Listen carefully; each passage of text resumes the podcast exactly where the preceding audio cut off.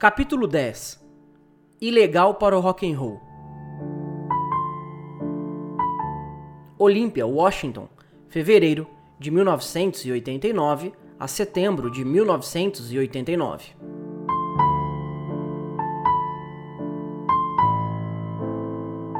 Se isto é ilegal para o rock and roll, pode me jogar na cadeia.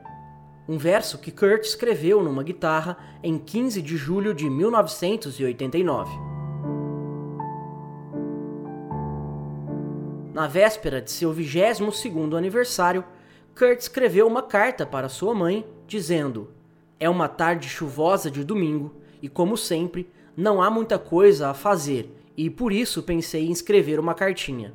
Na verdade, uma vez que todo dia é chuvoso e devagar, ultimamente estou escrevendo muito. Espero que isto seja melhor do que nada. Ou componho uma canção ou escrevo uma carta, e estou enjoado de compor neste momento. Bem, amanhã é o 22º aniversário e eu ainda não sei soletrar. Ele não acabou a carta e nem enviou o fragmento. Apesar do tédio manifestado na carta, a vida artística interior de Kurt estava prosperando seu 22º ano seria quase inteiramente dedicado à criação, na forma de música ou de arte.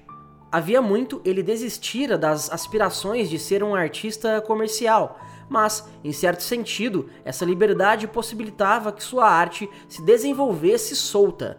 Ele não teve emprego durante a maior parte do ano de 1989, a menos que se considere emprego a administração do Nirvana. Trace se tornara sua benfeitora, papel que ela assumiria durante a maior parte de seu relacionamento. Alguém que entrasse em seu apartamento em alguma tarde do ano de 1989 provavelmente o encontraria com um pincel na mão como uma guitarra.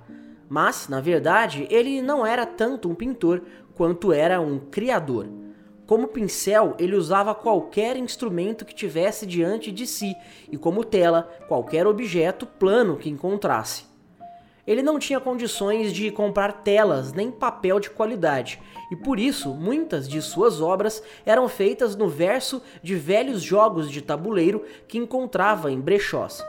Em lugar de tinta, que ele raramente conseguia, ele usava lápis, caneta, carvão, pincel atômico, tinta spray e às vezes até sangue.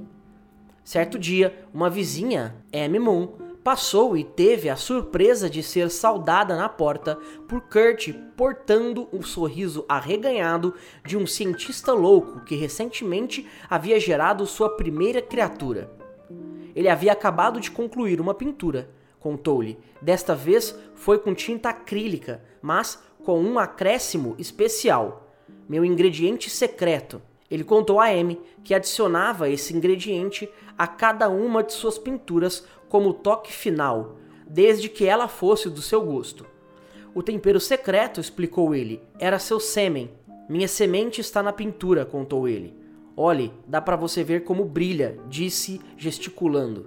Amy não ousou perguntar que método Kurt usou para aplicar sua semente mas ela não notou nenhum pincel ou espátula na área. Esse ritual incomum não impediu M de contratar Kurt para criar uma pintura para ela. Foi a única encomenda que ele aceitou em sua vida. Ela descreveu um sonho e pediu-lhe que o retratasse. Ele aceitou a tarefa e ela pagou 10 dólares para os materiais. O quadro resultante foi toscamente pintado, mas era tão evocativo de seu sonho que M mal podia imaginar que o Kurt o havia criado a partir de sua descrição. É o meio da noite, descreve M, e há uma força sinistra em operação. No fundo, árvores não muito bem definidas, apenas sombras. No primeiro plano estão os faróis de um carro e um veado recentemente abatido. Dá para ver o hálito saindo do animal e o calor abandonando seu corpo. Há uma figura feminina muito magra na frente, comendo a carne do animal, que provavelmente ainda está morto. Sua pintura é exatamente como viu o sonho. A maioria das criações de Kurt era desconcertante, às vezes até de forma chocante. Muitas eram dos mesmos temas que ele explorara no curso de artes do colegial, mas agora havia nelas uma força mais obscura. Ele ainda pintava alienígenas e guitarras explodindo, mas seu caderno de esboços também incluía paisagens do tipo Salvador Dali, com relógios derretendo, partes pornográficas do corpo em criaturas sem cabeças e ilustrações de membros amputados.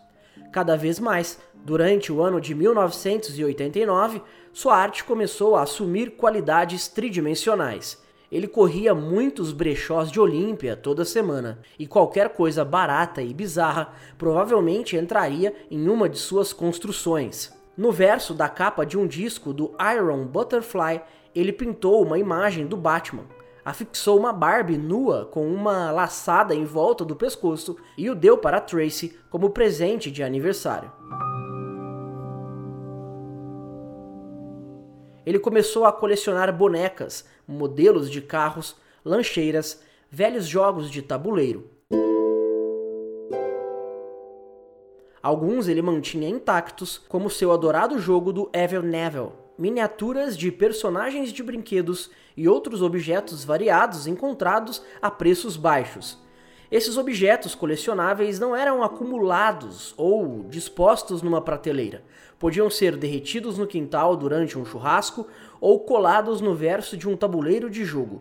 Tracy reclama que não conseguia se virar sem deparar com o olhar de uma boneca sobre ela. O apartamento inteiro começou a assumir o aspecto de um museu do kitsch de beira de estrada, mas um museu em constante estado de construção e destruição. Ele tinha esse lance de bagunça, lembra Chris. Sua casa inteira era uma bagunça e havia coisas por toda parte.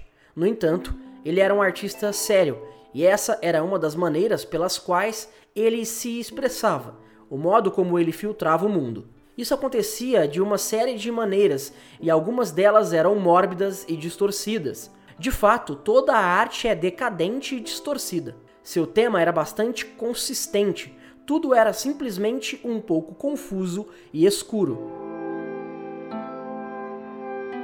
Um dos caprichos favoritos de Kurt era a distorção de órgãos sexuais em figuras que ele desenhava. Corpos masculinos teriam vaginas por cabeças. As mulheres poderiam ter pênis e também seios. Um trabalho desse período mostra quatro mulheres nuas sentadas em volta de um satã descomunal que exibe um gigantesco pênis ereto. Embora a imagem seja desenhada a lápis, as cabeças das mulheres são recortadas de anúncios encontrados na revista Good Housekeeping. As figuras se tocam em uma compacta cadeia humana. Uma mulher está defecando, outra tem a mão na vagina, uma terceira tem a mão no ânus da mulher seguinte e a última mulher tem um bebê saindo de seu útero. Todas possuem chifres de diabo e são desenhadas de modo tão realista que chegam a parecer obra da cooperativa de artistas da São Francisco dos anos 90.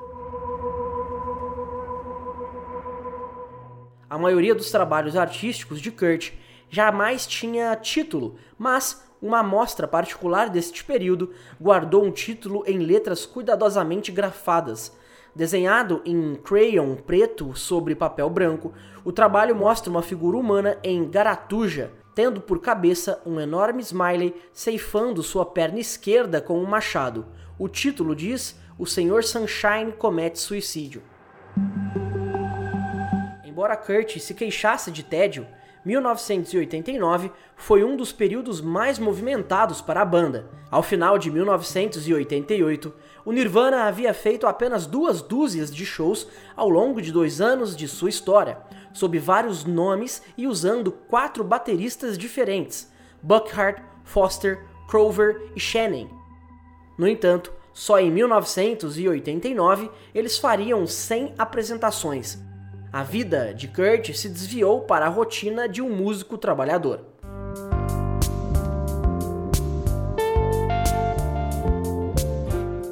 A primeira turnê em 1989 foi um vai e vem na costa oeste que os trouxe a São Francisco, onde viram o cartaz do Bleach Your Works. Na época estavam em turnê com base em um single, uma proposta inédita, considerando a matemática de sua possível base de fãs. Com menos de mil singles vendidos no mundo inteiro, a chance de uma plateia em San José, por exemplo, ter ouvido falar deles e gostar deles o bastante para ir vê-los era mais do que absurda. Algumas dessas primeiras apresentações atraíam uma plateia efetiva de meia dúzia de pessoas, normalmente músicos interessados na sub pop, já que o selo era um atrativo maior que a banda. Dylan Carson acompanhou a turnê e lembra da frustração de Kurt. Era meio que um fiasco, disse ele. Havia muitos shows que eram cancelados. A tomada era sempre puxada pelos proprietários dos clubes, já que a banda estava disposta a tocar para o bartender e o porteiro. A maior parte da plateia que o Nirvana teve foi quando fez a abertura para o Living Color, uma banda de rock mais tradicional com uma música de sucesso na Top 40, diante de 400 pessoas. A plateia os odiou.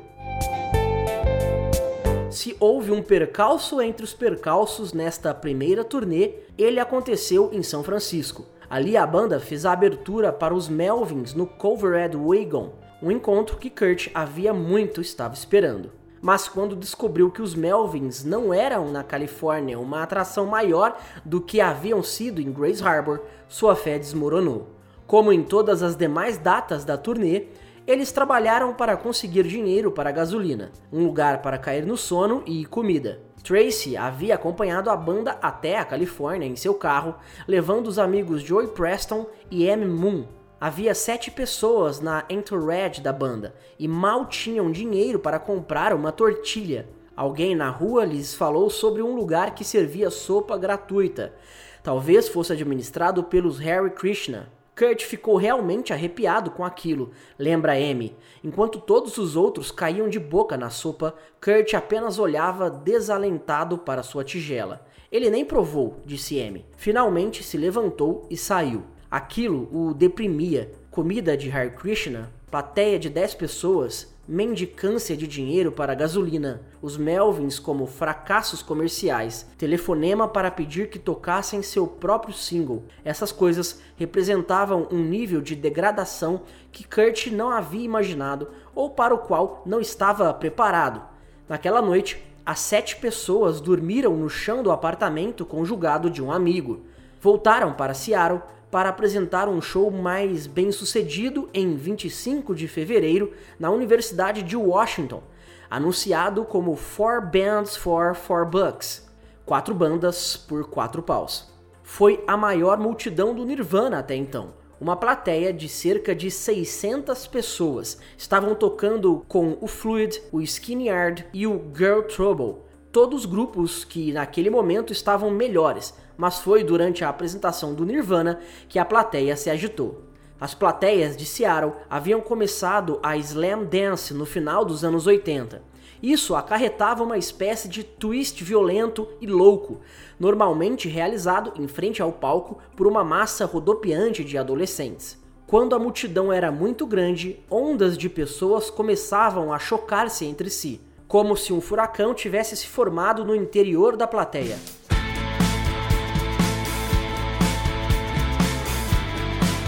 O som frenético do Nirvana fazia a trilha sonora perfeita para o slam dancing, já que nunca reduzia o ritmo e raramente chegava a fazer uma pausa entre as músicas. Quando o fã ocasional subia no palco e depois saltava de volta para a plateia, o chamado mergulho de palco, a dança ritualística era completa.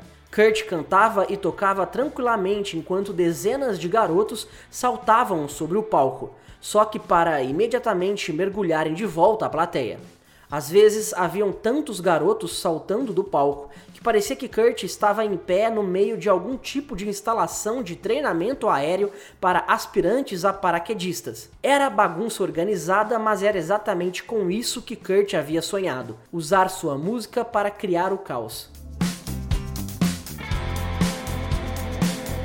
Muitas outras bandas atraíam a plateia slam dancing parecida, mas poucos músicos eram capazes de permanecer languidamente no meio dessas invasões de palco como Kurt. Ele transmitia a sensação de que estava acostumado a tocar enquanto a plateia tomava conta do palco. E em Seattle, isso havia se tornado tão lugar comum que ele se acostumou. Nesse dia, Kurt concedeu uma breve entrevista ao Daily, o jornal estudantil da Universidade de Washington, na qual ele se referiu ao meio artístico do Noroeste, chamando-o de a última onda do rock. e o rearranjo final. Kurt disse ao escritor Phil West que a música da banda tinha um elemento sombrio, vingativo, baseado no ódio. Esse artigo foi a primeira ocasião do que se tornaria um dos esportes favoritos de Kurt: vomitar mitologia para jornalistas ingênuos. Em Aberdeen, eu odiava meus melhores amigos com paixão, porque eles eram idiotas, anunciou Kurt. Muito desse ódio ainda estava vazando. Kurt dava crédito a Tracy por sustentá-lo, mas jurava que algum dia ele iria viver da banda. Se não, garantia ele, simplesmente vou me retirar para o México ou Iugoslávia com algumas centenas de dólares, plantar batatas e aprender a história do rock com os números atrasados da revista Cream. Naquela primavera, a banda incorporou Jason Everman como um segundo guitarrista, pela primeira vez tornando-os um grupo de quatro integrantes. Kurt queria que Jason cobrisse partes da guitarra que ele achava que não estava fazendo justiça quando suas canções se tornavam mais complicadas. Jason já havia tocado em bandas anteriores com Chad e tinha uma reputação de excelente guitarrista. Ele também havia caído nas graças da banda por emprestar 600 dólares a Kurt usados para pagar a conta da gravação de Bleach. O empréstimo não tinha nenhuma condição anexa. Na verdade, ele jamais foi pago, mas Kurt relacionou Jason na capa do disco de Bleach, ainda que este não tivesse tocado nas gravações. Com Jason na formação, o Nirvana tocou na Lame Fest da Sub Pop no dia 9 de junho, no Moore Theater de Seattle. Eles faziam a abertura para Mudhoney e Ted, os dois maiores grupos da Sub Pop. E o show marcou o lançamento oficial de Bleach. O Nirvana tocou primeiro, sua apresentação foi rotineira, exceto pelo fato de que Kurt embaraçou os cabelos nas cordas de sua guitarra. O ponto alto da noite foi quando Kurt presenciou os garotos fazendo fila para comprar Bleach. Em meados de 1989, o cenário musical do Noroeste começou a despertar a atenção internacional, azeitada por iniciativas espertas de Paft e Poneman, que estavam demonstrando que seu verdadeiro brilho não estava tanto em administrar um selo quanto em comercializá-lo. Seu conceito, mesmo de chamar seu pacote anual de apresentações de Lamefest, Festival dos Estropiados, era uma atacada de gênio, desarmava imediatamente qualquer crítica possível, ao mesmo tempo que apelava aos fãs de música insatisfeitos que trajavam camisetas onde se lia loser, perdedor. O selo vendeu dessas camisetas a mesma quantidade que vendeu de discos. Apesar da situação deficiente da conta bancária da Sub Pop, no início de 1988, ela desembolsou dinheiro em passagens de avião para que alguns críticos ingleses de rock passassem um feriado em Seattle. Foi dinheiro bem empregado. Em poucas semanas, as bandas da Sub Pop estavam nos semanários de música da Inglaterra e bandas como Mudhoney eram estrelas do movimento grunge, pelo menos na Inglaterra. O termo servia para descrever o punk alto e distorcido, mas logo foi empregado para classificar praticamente toda banda do Noroeste, mesmo aquelas como o Nirvana, que na verdade eram mais pop.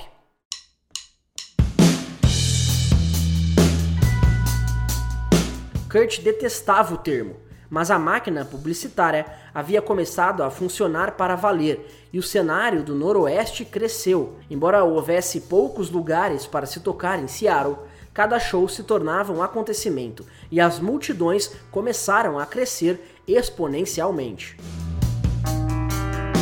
Anos depois, refletindo sobre a causa da explosão do cenário ter acontecido naquela época, Kurt especulava em seu diário. Muito exagero bajulador por parte de múltiplos jornalistas ingleses especializados. Catapultaram o regime da Sub Pop à fama. Basta acrescentar água ou exagero instantânea. Nirvana normalmente era mencionado na primeira onda da imprensa de 1989, mas na maioria dos artigos, como em um na Melody Maker em março de 1989, intitulado Seattle Rock City, Seattle, cidade do rock. O grupo era relegado a um minúsculo box lateral como azarão. Quando Kurt leu as primeiras menções da imprensa inglesa, provavelmente ficou muito chocado em ver a especulação de Evertrue sobre o que os membros da banda estariam fazendo se não fossem músicos. Estamos falando de quatro sujeitos que, se não estivessem fazendo isso, estariam trabalhando num supermercado ou numa madeireira ou consertando carros. Duas das três profissões listadas eram empregos em que o pai de Kurt havia trabalhado. O terceiro era um antigo emprego de Buzz. Bleach teve muito a ver com o Nirvana ter saído das sombras de seus contemporâneos. Era um disco inconsistente, incluindo canções que Kurt havia escrito quatro anos antes, logo depois de About a Girl, mas tinha lampejos de inspiração. Em faixas lamacentas como Sifting, a progressão dos acordes era crua, enquanto a letra concreta, quando podia ser ouvida, era esperta e inteligente. Quando a The Rocket resenhou o disco, Gillian Carr destacou as diferentes direções que a banda estava seguindo. O Nirvana derrapa de uma extremidade do espectro trash para a outra, endossando o grunge de garagem, o barulho alternativo e o metal estridente, sem jurar lealdade a nenhum deles. Em seu diário na época do lançamento, Kurt manifestava impressões similares. Minhas letras são uma grande pilha de contradições. Elas são cindidas ao meio entre opiniões e sentimentos muito sinceros que tenho e refutações sarcásticas, promissoras e bem-humoradas em relação ao clichê, aos ideais boêmios que têm se exaurido durante anos. Eu pretendo ser apaixonado e sincero, mas também gosto de me divertir e agir como um idiota.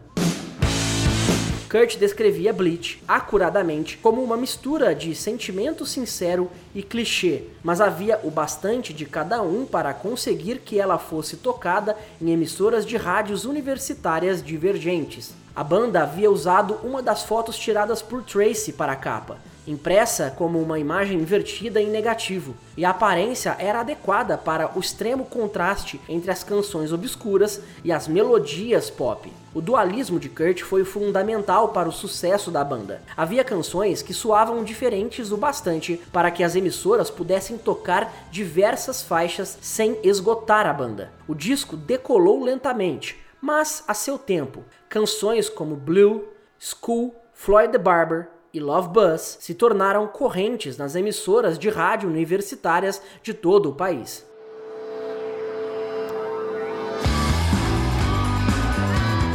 A banda ainda tinha um longo caminho a percorrer. Na véspera do Lame Fest, o grupo entrou como substituição de última hora ao Cat Butt para uma apresentação em Portland. Rob Cader também estava no grupo, um fã de 18 anos de idade que presenciara todos os shows da banda e que levava a banda a cantar jovialmente a canção de The Brad Bunch durante a viagem na van. Mas quando chegaram para a apresentação, apenas 12 pessoas haviam adquirido ingressos, todas elas fãs do Cat Bud. Kurt tomou uma decisão de última hora de abrir mão da lista de músicas e anunciou para Kader: Só vamos pedir a você, ao final de cada música, que diga qual deseja ouvir e então a tocaremos. À medida que cada música terminava, Kurt andava até a beirada do palco e apontava para Kader, que gritava o próximo número. Ao contrário de Kader, que se sentia glorioso, o resto da plateia dava uma resposta fria à banda, exceto em uma canção do Kiss, Do You Love Me, que o Nirvana havia gravado recentemente para um disco de covers e que Kader sabiamente solicitou. No final de junho de 1989, a banda carregou a Van Dodge de Chris para sua primeira turnê importante, uma excursão programada para dois meses que o levaria a atravessar os Estados Unidos, Kader e um grupo de amigos organizaram para eles um bota fora. Kader trouxe uma caixa de duas dúzias de Mountain Dew como presente de despedida, bebida preferida por eles por causa da cafeína estimulante. Eles haviam enchido a van com as novas camisetas da banda que diziam Nirvana, Footpacking, Crack Smoking, Satan Worship, Motherfuckers. Nirvana, os safados da cobertura de chocolate, do crack e do culto a Satã. Chris e Shelley haviam acabado de fazer as pazes e a separação foi lacrimosa. E mesmo Kurt estava um pouco dividido quanto a deixar Tracy. Seria o tempo mais longo que estariam separados desde que começaram a namorar. Não tinha empresário e por isso Chris começara a assumir mais o trabalho de agendamento, e a van era domínio exclusivo seu, governada por um conjunto rígido de regras. Uma instrução estava fixada dentro da van: proibido o uso de quaisquer serviços de gasolina além do da Exxon, sem exceções.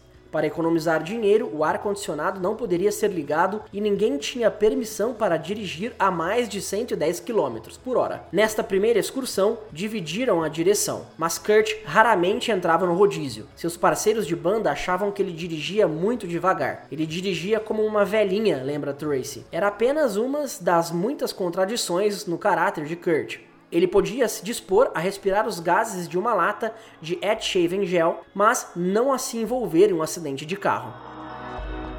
O primeiro show foi em São Francisco, onde se viram tocando para uma plateia pequena, mas boa o suficiente para não precisar da sopa de graça. Apesar de agora estarem excursionando, escorados por um disco, a distribuição da Sub Pop era tão ruim que eles raramente encontravam seu disco à venda. Quando fizeram uma sessão de autógrafos na loja Reno Records em Los Angeles, dois dias depois, o estabelecimento tinha apenas cinco exemplares do disco em estoque. Em Los Angeles, foram entrevistados pelo fanzine Flipside e, ainda que o nome de Kurt estivesse grafado como Kirk no impresso, eles acharam que a matéria lhes dava credibilidade punk. No artigo, o autor perguntava a Kurt sobre drogas e este respondeu, soando diretamente moderado: Acho que cheguei ao fim do que eu tinha que fazer, no que se diz respeito a ácido, maconha, etc e tal. Cheguei ao máximo nesse lance. Depois que você passa da experiência de aprendizado, entra no declive. Nunca tomei drogas como fuga, sempre tomei drogas para aprender.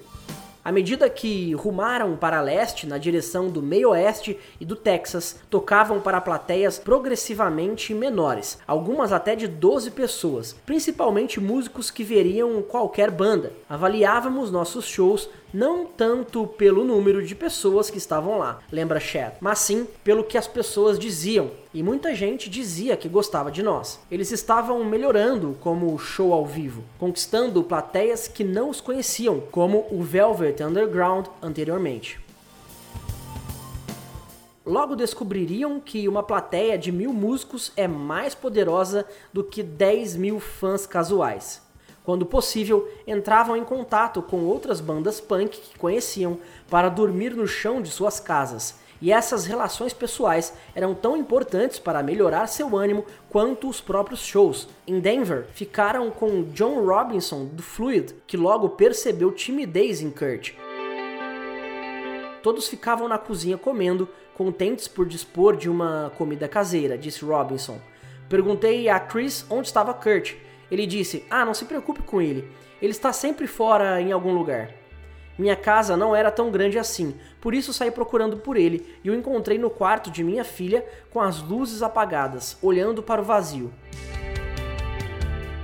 Ao passear de carro por Chicago, Kurt comprou um enorme crucifixo em uma venda de garagem, provavelmente o primeiro artigo religioso que ele não roubou. Ele estendia o crucifixo para fora da janela da van, agitava-o para os pedestres, depois tirava uma foto de suas expressões enquanto o carro se afastava. Sempre que Kurt estava no banco do passageiro na frente da van, ele segurava o crucifixo na mão, como se fosse alguma arma que ele poderia precisar de repente. Muitas noites a banda dormia na van ou acampava ao lado da estrada e por isso a solidão era rara. Eles tinham dificuldades para arranjar dinheiro suficiente para gasolina e comida. Desse modo, nem pensar em ficar no motel. Só conseguiam comprar gasolina quando vendiam camisetas suficiente. As camisetas Food Packing salvaram a excursão. Uma noite chegaram tarde em Washington DC e encostaram a van atrás de um posto de gasolina na intenção de passar a noite. Estava muito quente para dormir na van e por isso todos dormiram do lado de fora.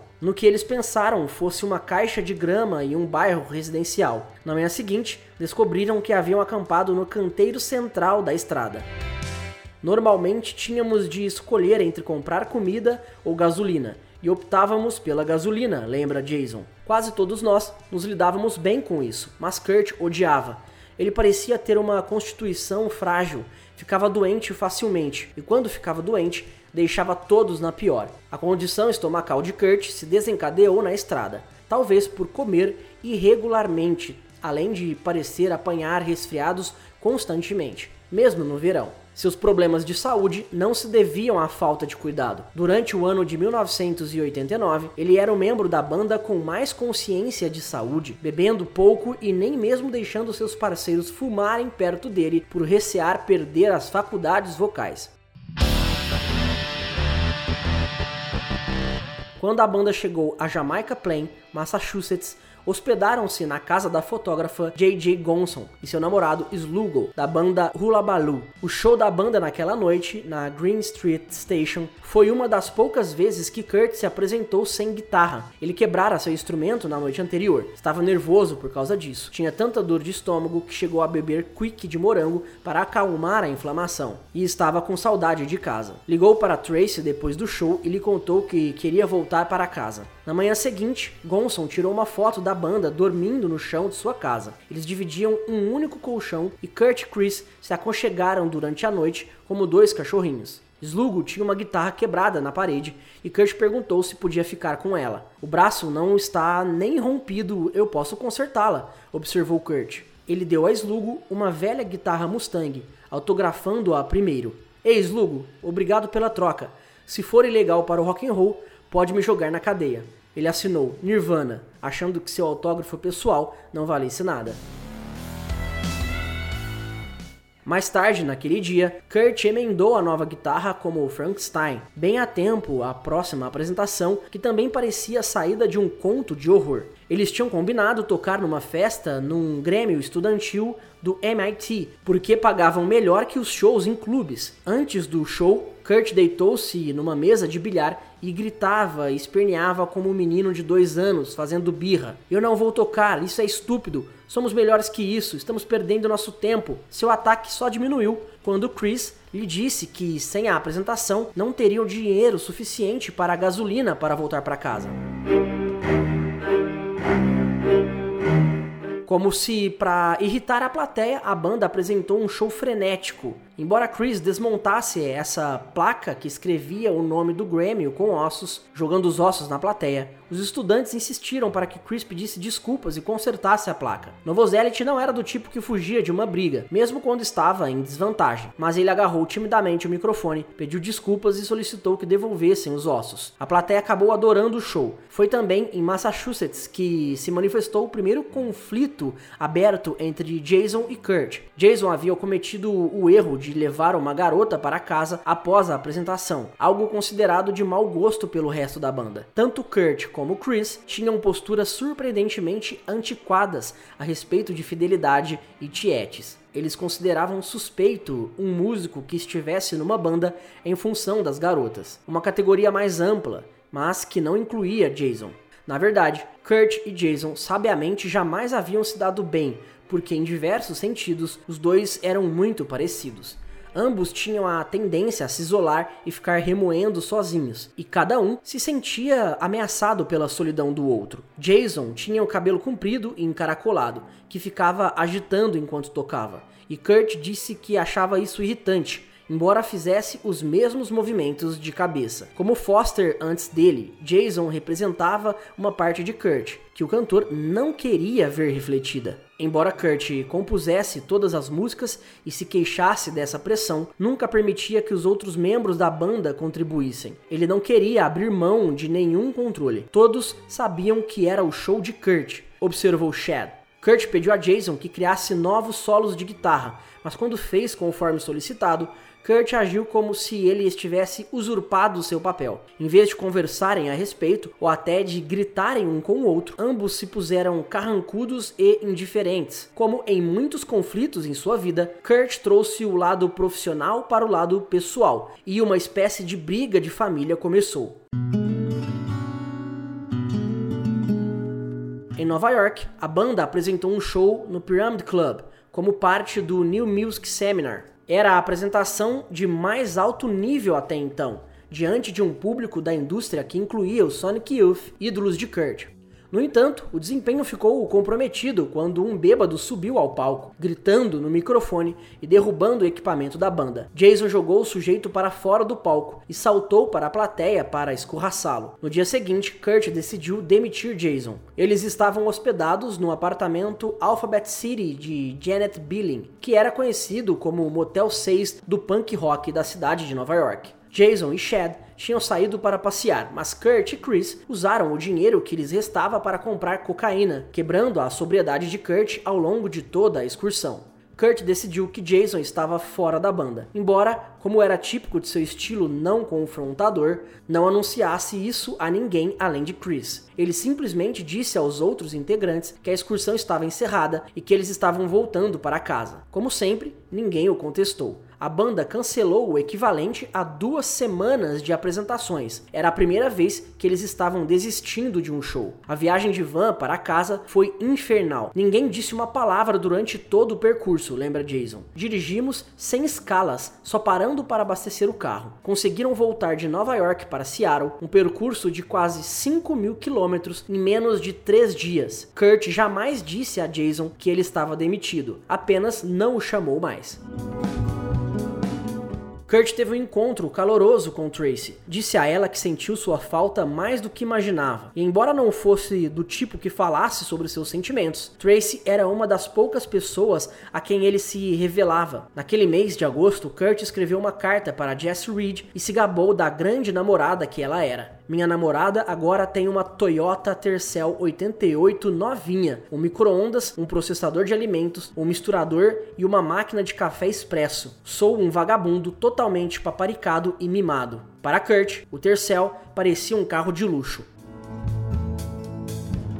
Com o regresso de Kurt, a sensação de namoro voltou a seu relacionamento. Embora depois de morar sozinha por quase dois meses, Tracy não estivesse muito ansiosa pela rabugice de Kurt. Ela achava que o minúsculo apartamento conjugado havia se tornado pequeno para eles, particularmente com o hábito de colecionador de Kurt. No começo de agosto, ela lhe escreveu um bilhete que dizia: Não vou ficar aqui no inferno de mofo depois do dia 15. Está uma sujeira. Ainda que fosse o meio do verão, no noroeste, o apartamento apartamento estava infestado de mofo. Era surpreendente que ninguém tivesse notado o mofo, já que com todos aqueles animais, o apartamento havia incorporado o cheiro de um laboratório de vivissecção, conforme Damon Romero.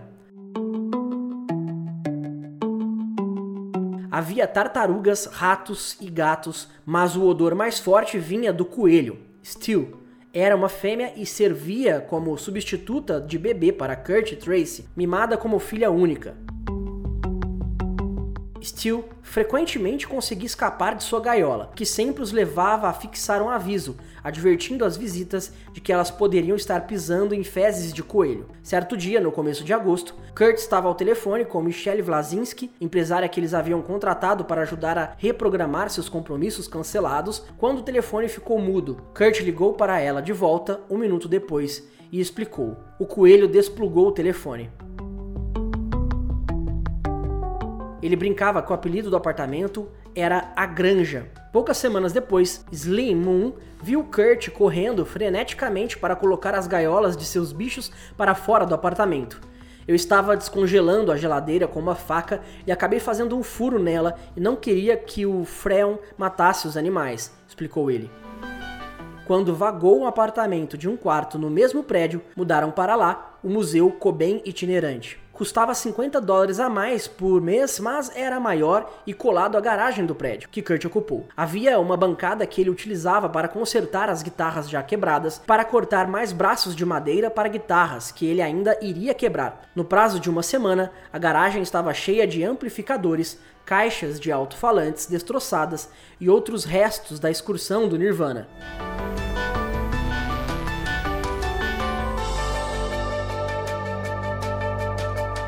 No meio de agosto, Kurt fez sua primeira tentativa de procurar ajuda médica para o seu problema estomacal e para aconselhar-se sobre o ganho de peso. Sua magreza se tornara uma obsessão, a ponto de ele ter comprado muitos remédios anunciados na televisão e experimentado todos sem sucesso.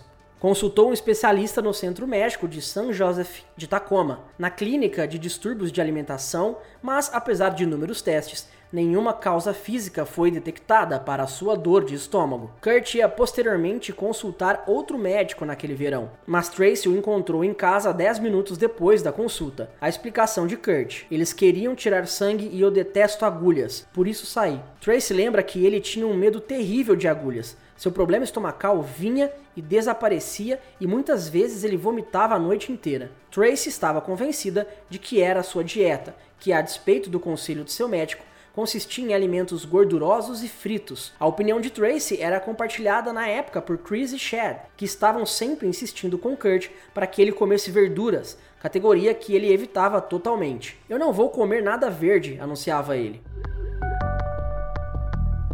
Na primeira semana de agosto, a banda entrou no Music Source Studio com o produtor Steve Fisk para gravar um EP para promover uma turnê pela Europa marcada para breve. As sessões duraram dois dias e a banda já se recuperara da perda de Jason, ainda que o equipamento estivesse um pouco pior pelo desgaste da excursão. Eles tinham aquela grande bateria North, lembra Fisk? E o tambor de pedal estava amarrado com dois rolos de fita isolante porque havia sido golpeado com muita frequência. Eles brincavam que era o tambor Liberty Bell. Liberty Bell é o sino que convocou o povo da Pensilvânia para a primeira leitura pública da Declaração da Independência Americana em 8 de julho de 1776. Na oportunidade, o sino rachou e por isso a referência. Eles gravaram cinco composições novas de Cobain, a Sun, Stain, Even in His Youth, Polly e Token Eastern Song. A qualidade dessas canções representava um enorme salto adiante no desenvolvimento de Kurt como autor. Muitas de suas primeiras melodias haviam sido ladainhas unidimensionais, normalmente discursos sobre a situação lamentável da sociedade. E uma canção como Polly trazia Kurt elaborando uma história de fundo emocional com base em um recorte de jornal.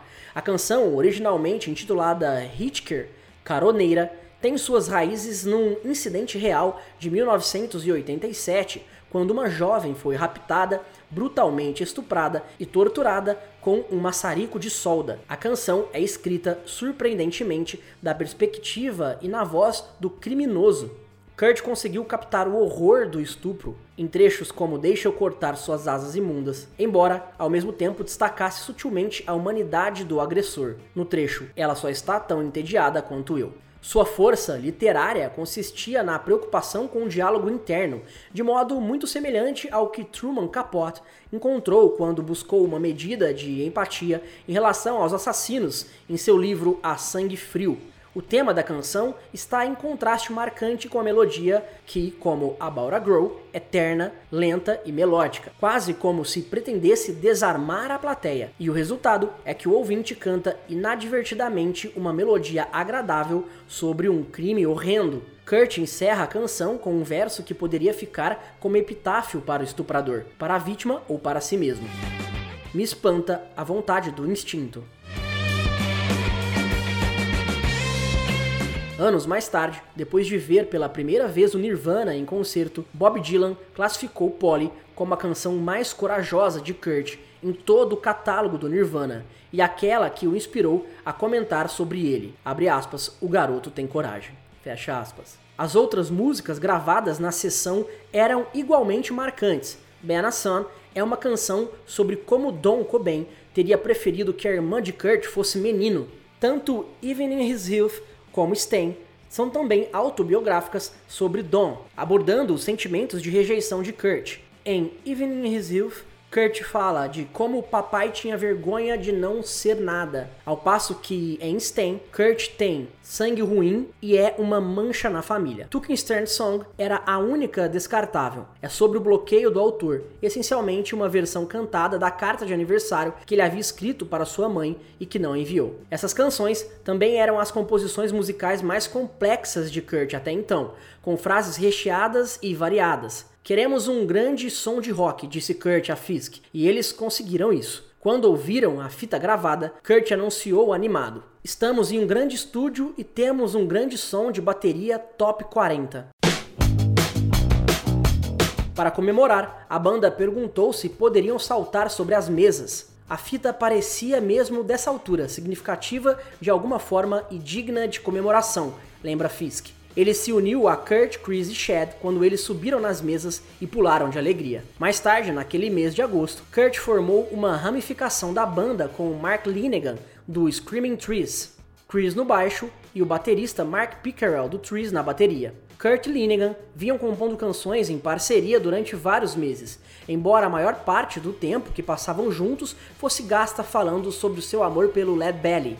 A banda ensaiou diversas vezes no espaço de Seattle, que o Nirvana havia alugado em cima da estação de ônibus Continental Trailways. Nosso primeiro ensaio deve ter sido exclusivamente dedicado ao Led Belly, lembra Pickerel. Mark e Kurt trouxeram fitas do Led Belly e nós as ouvimos num pequeno sistema de som. Kurt e Chris queriam chamar a nova banda de Lithium, embora Pickerel sugerisse The Jury, nome que acabaram escolhendo. Mas quando o grupo entrou no estúdio no dia 20 de agosto com o Endino na produção, o projeto gorou. Foi como se Mark e Kurt tivessem muito respeito entre si para um dizer ao outro o que fazer, ou mesmo dar sugestões sobre o que deveriam fazer, disse Pickerel. Nenhum dos dois queria assumir a posição daquele que toma a decisão. Os dois cantores não conseguiram sequer decidir quem deveria cantar qual canção. Por fim, gravaram Eighty Shame, Grey Goose e Where Did You Sleep Last Night, todas canções do Led Belly, mas não chegaram a concluir um disco.